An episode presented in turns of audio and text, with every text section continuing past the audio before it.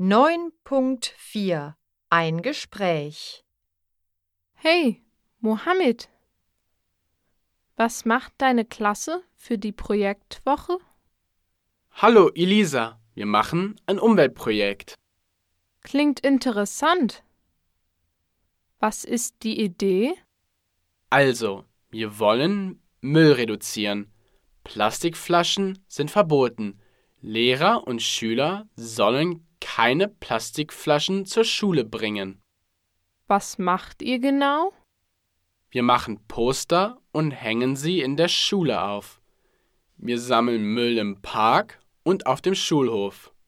Es gibt einen Informationsstand in der Kantine. Dort lernen die Schüler, wie man Plastikmüll reduzieren kann. Das ist ja viel Arbeit. Aber Mohammed, warum ist Plastik so schlecht? Plastik verschmutzt die Meere.